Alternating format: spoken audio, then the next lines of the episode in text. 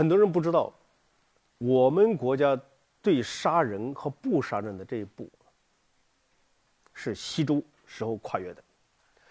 西周以后很少杀人，西周以前经常杀人。我们发现的西周墓葬很少有殉葬人的、成批杀戮的，有一点点，最初有一点点，或者没有了。但是商朝的时候，我们挖开一个贵族墓葬，经常会看见殉葬人，有的就是一个墓，一个很小的墓在里头躺着好几个人，就陪葬的。所以这个事情对我来说，也是一个。就是对我做考古来讲，也是一个很震撼的事情。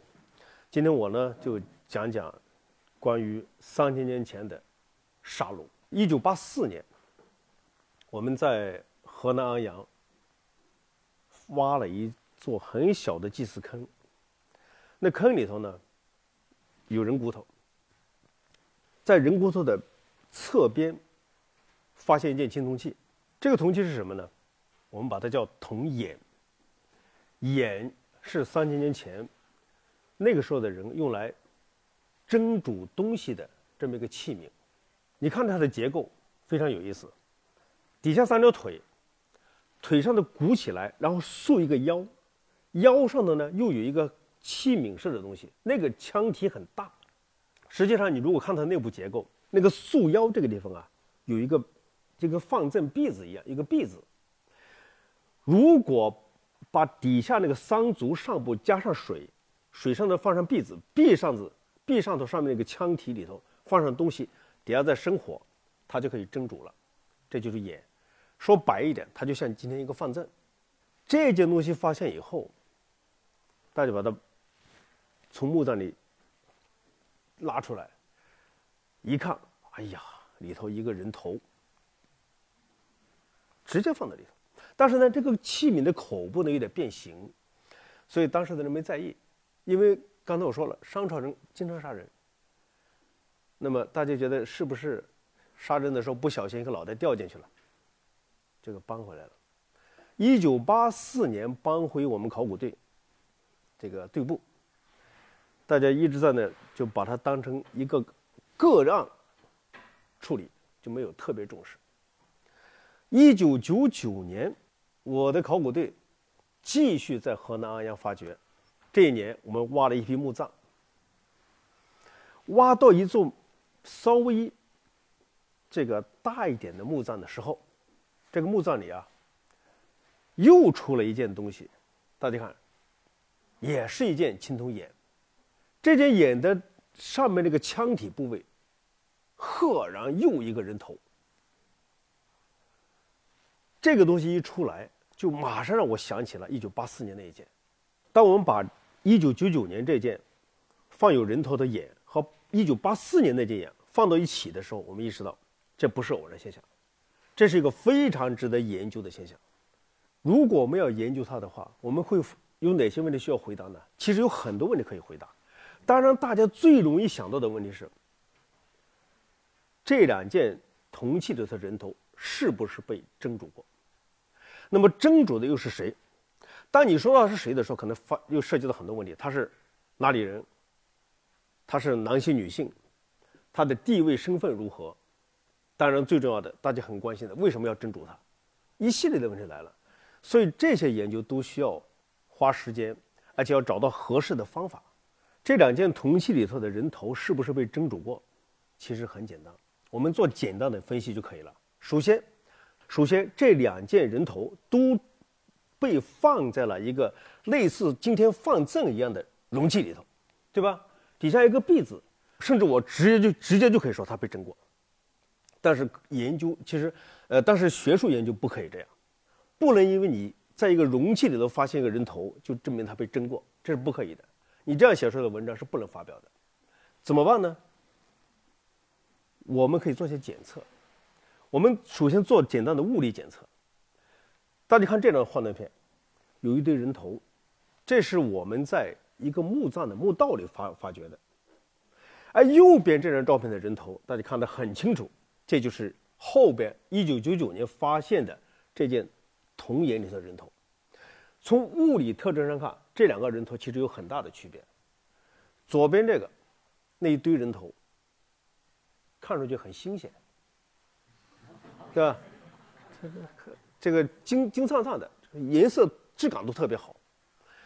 可是九九年发掘的眼里这个人头，你一看灰不拉几的。然后我呢，曾经拿过一个小镊子，夹了一小片，撅开一撅，它那个断茬是齐的。可是如果我试图拿一片左边那样的人头去撅开的话，一撅开它会是锯齿状的，这质感都不一样。但是实际上我没做过了，就是有人建议我，就说这个做一些这个就是那个钙含量分析，因为蒸煮过以后它钙会流失啊，它会钙量钙的量会少一些。既然它在一个青铜眼里头放着，既然它的物理特征又非常的明显，那你撅开的时候它它跟那个正常发现的这个人骨头也不一样，那么基本上可以判断它是被蒸煮过的。证明它被蒸煮过，相对来说比较容易，但是接下来的问题就比较难了。这些被蒸煮的人头是什么人？一九九九年发现了以后，我一直在想这个事一直在做做想做这个研究，但是一直不得其法。直到两千零三年，我一个朋友，他是个美国人，很有名的一个教授，他给我寄来一本杂志，上面。提到这个，就是美国、德国有人用铯同位素的办法做那个人的来源，我才意识到我有可能研究这个两个人头了。铯同位素研究人的流动是一个很好的办法。它的原理是什么呢？它的原理就是这个人是生活在地球上的，是吧？呃，是要吃蔬菜、要喝水、吃粮食等等，对不对？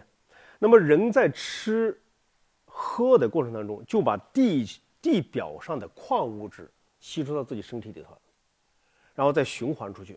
人的换牙以后，牙齿跟身体有有所不同，就是牙齿上的珐这个表层上那个珐琅质，它一旦形成以后，珐琅质就它的上里边里边的这个矿物质啊，矿物质含量就不变了，永远不变了。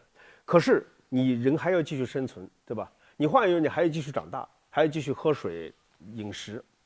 那么这个时候，你再吸收别的矿物质，那些矿物质会改变你的骨头里的同位素比值，但是它不改变你的牙齿牙釉质上的比值。这这就给了我们一个什么机会呢？就是说，如果这个人他生活在 A 地，然后他死在 A 地，那么他的牙釉质的铯同位素比值。和他骨头里的比值永远是一样的，对不对？假定一个人他生活在 A 地，长大了换了牙了，牙釉质的里边同位素比值已经这个形成了，这个时候他离开了 A 地，到了比较远的地方，到了 B 地，这个时候呢，他的牙釉质上的同位素比值是不动的，可是他在 B 地生活日积月累，他的骨头里的比同位素比值它是发生变化的。根据这个原理，我们就在一九九九年发现的这件铜钟里头的这个人头上拔了一颗牙齿。你看啊，这个牙齿上有明显的这个很好的牙釉质，还牙齿很好。拔了一颗，你看有讲究了，必须是这个第二九齿，不能拔那个门齿啊。第二九齿拔完以后做同位素分析，得到一个数值，对吧？就是四八七跟四八六的一个比值啊，同位素比值。但是注意哈，一个数值不管用，因为你你随便测一个，你管什么用啊？你还得取大量的三千年前安阳本地人，甚至本地动物的这个同位素的比值，然后得了解安阳本地的人他的比值是一个什么水平，对吧？然后看看这个人的水平跟他就是跟他有什么有什么样的一个区别？大家看这个啊，这个里头哪个是他的呢？大家看。看到没有？这个最小的那个值，这是九九年那个人头的。大家看哈，我们做了很多的安阳三千年前本地人的比值，结果发现呢，这个水平，这是安阳人、安阳本地人的比值，这个代表本地人。而像这种明显偏离本地值的，或者明显高于本地值，或者明显低于本地值，就明显偏离本地值的，很可能都是外地人。这个研究不太容易，你知道？你搞了半天，做花花了这么多钱做那么数据，证明他是外地人。外地多着呢，哪里啊？东南西北，你不知道哪里的，是不是？你知道不是安阳本地的，哪里呢？又得想办法。到了前几年，一直到二零一几年了，我们又找到一个办法，比较氧同位素。我们用同样的标本测它的氧同位素，结果发现他是安阳东南方向的人。这个怎么解释呢？如果骨就是人骨头里头氧同位素的水平啊，跟它靠海洋有关系，就靠海近一点，它通常氧同位素比值就高；靠海远，它就会相对低一点。那我们做出来的话，它是偏高的。那么它就有可能，就是它是有可能安阳偏东或者偏南这个方向的。为什么我刚才讲的是不是偏东南呢？这个时候有一个很有意思的事，就是我们刚才出土的那件青铜眼啊，这个器物啊，我们考古学上把它定位在商王朝的最末最末这个那个年代，也就商周快灭亡了这个年代，因为我们从器形上、工艺上、花纹上能看出来。它商王朝快要灭亡了，这个时候我们查甲骨资料呢。商王朝快要灭亡这个年代，商王朝曾经发动过一场战争，往哪打呢？往东南打。这个甲骨学家把它整个都列出来了，叫征夷方和人方，是吧？这个商朝人这个征人方的时候，打到了东南方向，还打到了这个安徽那带，这个提到一个地名叫六，就陆啊，读陆陆安那个那个陆嘛。到那个地方，既然这个青铜也是第四，就是这个殷墟最晚这个阶段的，而这个时候又发生一场战争，而这个人呢，又氧同位素比较高，而且是明显是被抓过来放到眼里去蒸，那么会不会有关系呢？我们现在推测，这是有可能的，当然这不是最后的结论，还要进一步研究。好了，接下来我们就要问了。这是个什么样的人啊？我们知道他方位了，但这个什么样的人呢？那么我又专门这个这个请这个非常有经验的体质人类学家对他进行观察、分析、判断。结果呢，发现这个青铜眼里头的人是一个十五六岁的少女。那么是一个什么样的少女呢？现在不知道。但是我们有一个参考的一个。几个甲骨片，因为什么？因为本来这个人抓了以后，把他头砍了，放到个眼里去蒸，这是个很很重要的事件。普通的人应该不会。既然把头砍了，放到眼里去蒸，这一定是个重要人物。那么有没有个参考的资料呢？看这两片，这两片刻字的骨头，这是拓片呢，实际上是两片刻字的骨头，上面写了几个字。左边这块写的是方伯用。用字藏了，只是半个字，方伯用。右边是足以伐方伯，方伯两个字藏了，看但是看得清是方伯两个字，对不对？方伯是邻近国家的首领，这个意思，头头的意思。好了，我一直说这是两片骨头刻字是吧？这是两片什么骨头？人的头盖骨啊，这人头骨刻字。既然人头骨刻字是是人头啊，它上面刻的是方伯，那么就联想到刚才那两件眼里头的人头，会不会也是方伯？可是方伯的话呢，刚才那个九九年出那件眼里头那个人头呢，她又是一个女孩子，那女孩子当方伯吗？我们不能教条的去对应，是吧？不能很生硬的去对应，但是呢，我们可以推测推想，这个人头可能是。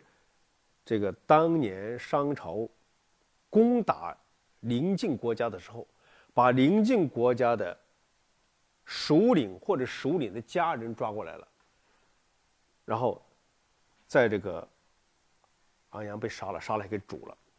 猎杀人头被煮的现象，我们就看到两例，是吧？放到放到眼里头蒸煮，但是商朝人杀人非常的频繁，甲骨文里头出现过大量的。卜辞记载过那个时候，这个用人做牺牲来祭祀祖先，比方说这几片甲骨，啊？他写的就是用羌人祭祀。大家看，这个字就是甲骨文的这个羌字的写法。当然，羌字有好多种写法，这其中一种。这是一片，这是一片。他写的什么呢？写这个写的是，这个为了祭祀大甲足矣，用一百个羌人；为了祭祀这个这个祖丁，用了这个十一个羌人等等。百羌这样的概念用的很多。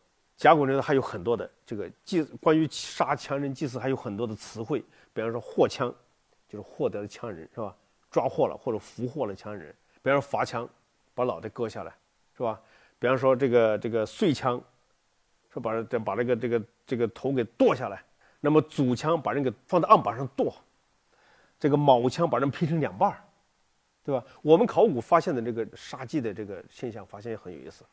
有的坑里的人骨头挖出来以后是没头的，那可能就是这就是伐枪嘛。有的挖出来呀，你知道，都是零件啊，都是碎骨头啊。有的腿都砍断了，有的狼腰斩断的，我们都发现过，这可能都跟这杀鸡有关。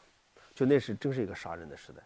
我们有个很有名的历史学家叫胡厚轩，他做过一个研究，他统计这个甲骨文里头，甲骨文里头有关杀羌人的记载，结果呢，他发现呢，甲骨文里头记录的杀羌人啊，就是有一万多，而且他还说。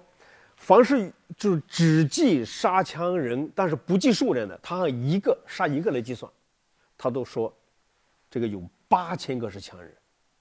后来我我为了核实他，我就根据一本书，就仔细去数，我数的可能我数的比较严谨嘛，八千估计是他估计的，我数出来是六千八百三十四个。但是不管是胡先生也好，我或者我数的也好，最少在甲骨文记录的杀羌这个事里头。有几千人是被杀了，对吧？这没问题的。好，那么这个里头呢，有意思的很。原来大家没有特别注意这个杀羌人的这个数量的规律。我呢，就是经常会在这个枕头边上放一本甲骨文的书，然后呢，没事就翻。后来有一阵呢，我就读那个杀羌人的卜辞，结果我发现杀羌人的卜辞有一个非常有意思的事。杀羌人有不同的数量，比方杀一个、杀三个、杀五个、杀十个等等，其中杀十个人频率最高，其次是杀三十个、杀五十个和杀一百个，有的杀三百个，就是不同的数量。所以我们把它捋出来，发现哎呀，挺有意思，都是有个有个数目。这个时候出现一个问题了哈，那个时候的人杀这么多羌人，杀完以后你把它剁碎了也好。或者是剁成零，就是你把它腰斩了也好，劈开了也好，剁碎了也好，它总得埋这个地方吧？三千年前，三千年前杀的，三千年后这个骨头应该是还在，除非他把它不像今天火化了给烧成灰了，他没有嘛，应该还在。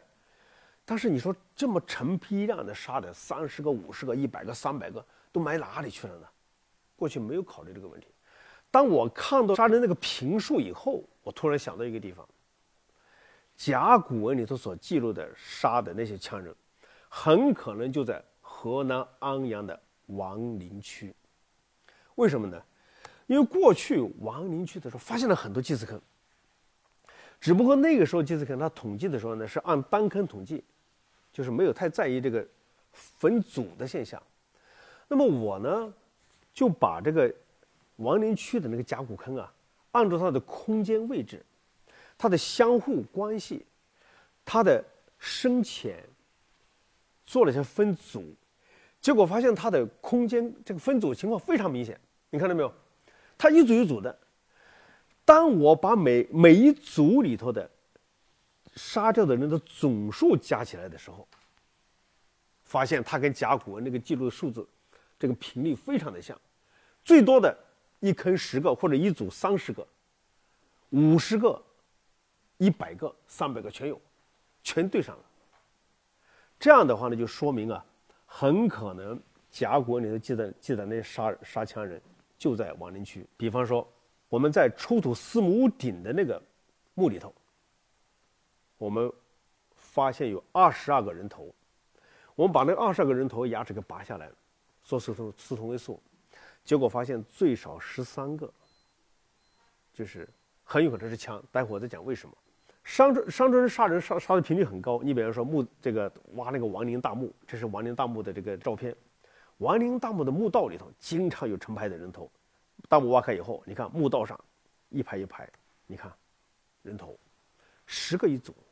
刚才我讲的甲骨文甲骨文出现频率最高的是十个吗？这不十个吗？他身子哪去了？身子埋到墓道之外去了，把头剁下来埋到墓道里，墓道里头。如果我们把这个甲骨文里头记载的杀人的这个线索和亡灵区的人骨头关联在一起研究，那么我们就有必要用一些技术手段，甲骨文的那些人是不是这个羌人？这个研究怎么做呢？呃，我们有一个就是这样的推想，这个许慎曾经讲过，什么叫羌？羌是西域牧羊人也，是在西边的牧羊的人。那么，那么很可能是西边过来的。那么，如果是西边的话，那么我们就有可能把这个人骨头里的四同位素拿来做文章了，对不对？为了做这个事呢，二零一三年，我带着我的学生，我在安阳医区的王陵区开了几个探方，挖下去。这是其中挖的三个坑一组，看见没有？坑里头全是人，但是都没有头啊，头都被剁掉了。这是清理现场，大家可以看更仔细一点，没有人头。那么我没有没人头没法研究嘛，所以我得找牙齿。最后那学生拼命找着找，找了一颗牙齿，很可惜。于是呢，我们决定在它附近另外挖一组坑，结果那组坑挖下去，挖了六十多个个体，都带牙齿的。骨头也有了，牙齿也有了。我们把这些人骨头来做四同位素，结果做出来以后，得到一组得到一组数值，但是这组数值跟刚才我看的这个放的安阳本地的人比明显不一样，说明他外地的。但外地哪里的呢？因为我们猜想他是西部的。好，大家看红圈圈里，你这是商王朝所在地方，以河南为中心，以及河南周边的几个省的一部分。那么西域牧羊人在哪呢？陕西、甘肃那一带，对吧？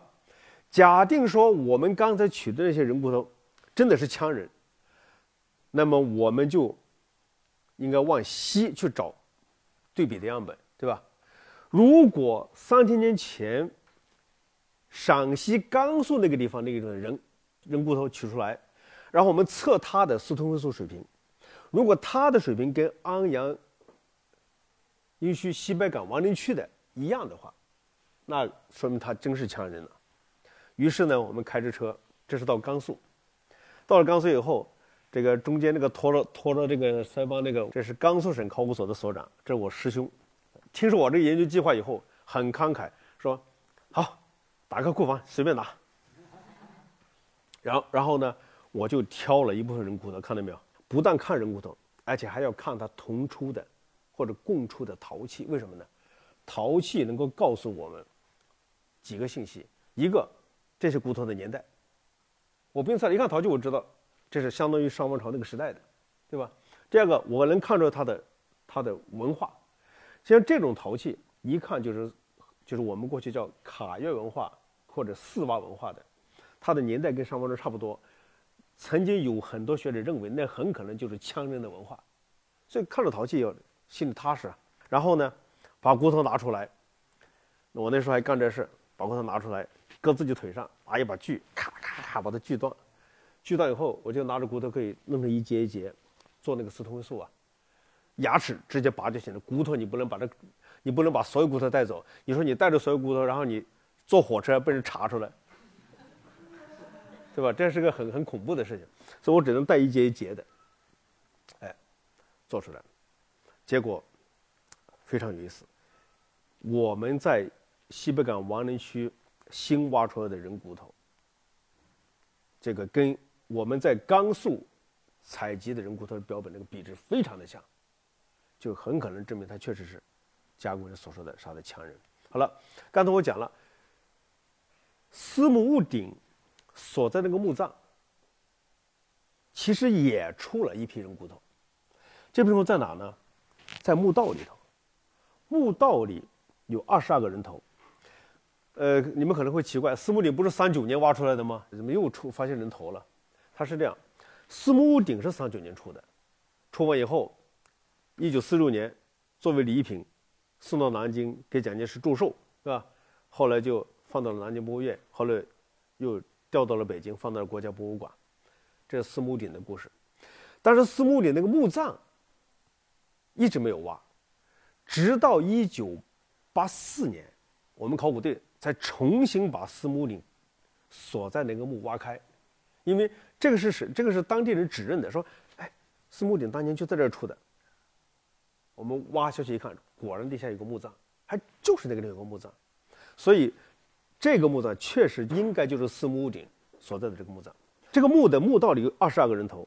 我们同样的办法把它提取，做四同位素，结果发现这座墓的墓道里头二十二个人头最少有十三个或者十四个数据是跟西北这个这个西北边的那个这个是一样的，也就是说，苏墓里那个墓里头也用了很多羌人祭祀，但是你反过来讲，为什么只有十三个或者十四个呢？因为有一个稍微近一点还不敢判断，另外六个有六个是南附南部的。也就是说，商朝的人除了杀羌人，还杀其他地方的人。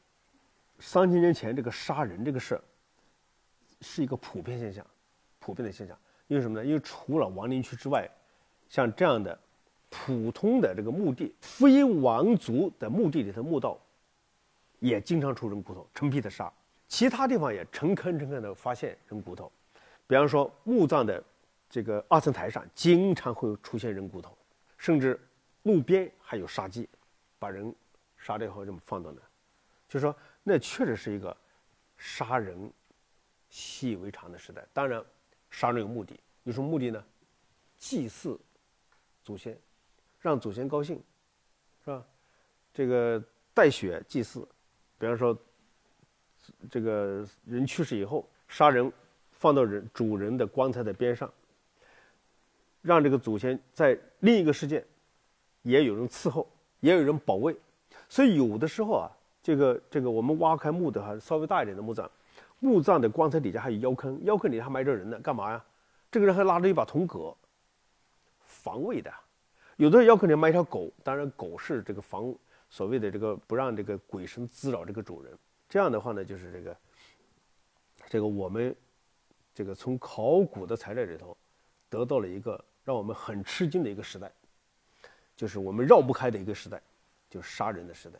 过去我跟人讲商王朝，讲到杀人的时候，很多人告诉我说：“哎，不用讲这些东西嘛，你讲的这这个中国文明的阴暗面，你讲它干嘛？”是，你要说它是中国文明的阴暗面，但是它确实存在过呀，对不对？就是我们也不能回避这个事情。当我们把这段特征的历史放到整个中国历史几千年来看。我们会想到一个什么事呢？孔子。孔子作为一个，其实我们国家历史上一个文化符号，啊，他曾经提出过要仁政。孔子复礼呀，克己复礼嘛。孔子克己复礼复什么呀？他说我复周礼，吾存周。他为什么不说我吾存商啊，吾存殷啊？因为孔子知道商人是杀人的。而周人是仁政，所以他说五存周。从西周以后，这个杀人的时代就结束了，但这段历史确实是存在的。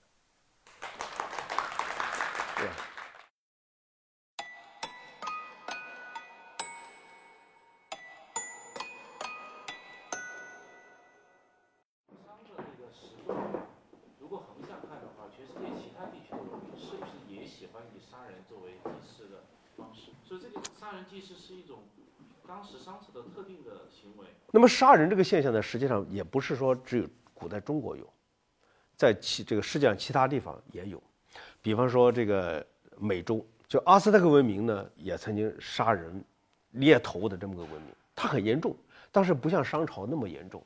呃，最近这个刚刚在上海考古学大会里头获奖的一个一个研究，就是有一个学者，他在这个中美洲挖了一个一个一个土丘。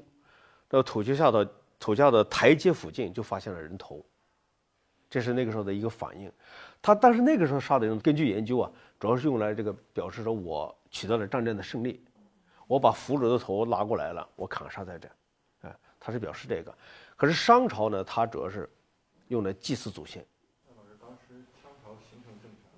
羌人形成政权，就是曹。呃，现在现在就是关于羌人的社会组织，现在我们研究的不清楚，嗯，不太清楚。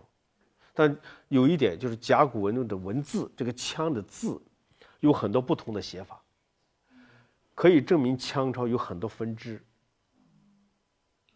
啊，它不同的分支，所以刚才我讲羌人他们有一个好的社会组织，对吧？他可他可能就是因为他分分支啊，互相就像我们后来的部落似的，好多好多部落，他没有好好的统一起来，所以他战斗力不行啊。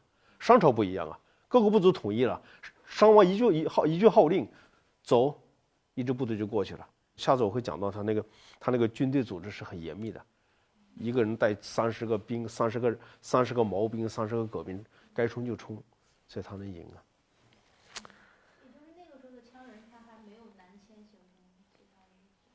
那个时候的羌人呢，他主要生活在呃今天的甘肃东部、东南部、陕西的西部这一带，到后来才才迁走的。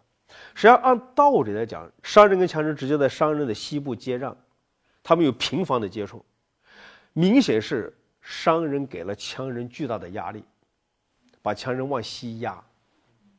后来周人强大以后，因为周人实际上是。在陕西一带强大的，他实际上夺了羌人的地盘。比方说，西周里头有个有一只叫姜姜子牙那一只，他也是羌人的一支啊。周人跟羌人又又敌对又融合，羌人的一支他甚至帮助周人，这个后来推翻了商朝政权。但是总体上来讲，是商人把羌人压迫到了这个很小的地带。中国古代有个有个后来有个王朝叫后秦。后秦是这个是一个叫姚苌的人建立的，姚苌就是羌族，他就是羌人。羌人曾经，这个曾经起来，这个在中原一带很活跃过一度，呃，和一段时间，但是后来还是没有干过汉人，后来又被汉人给又给挤压。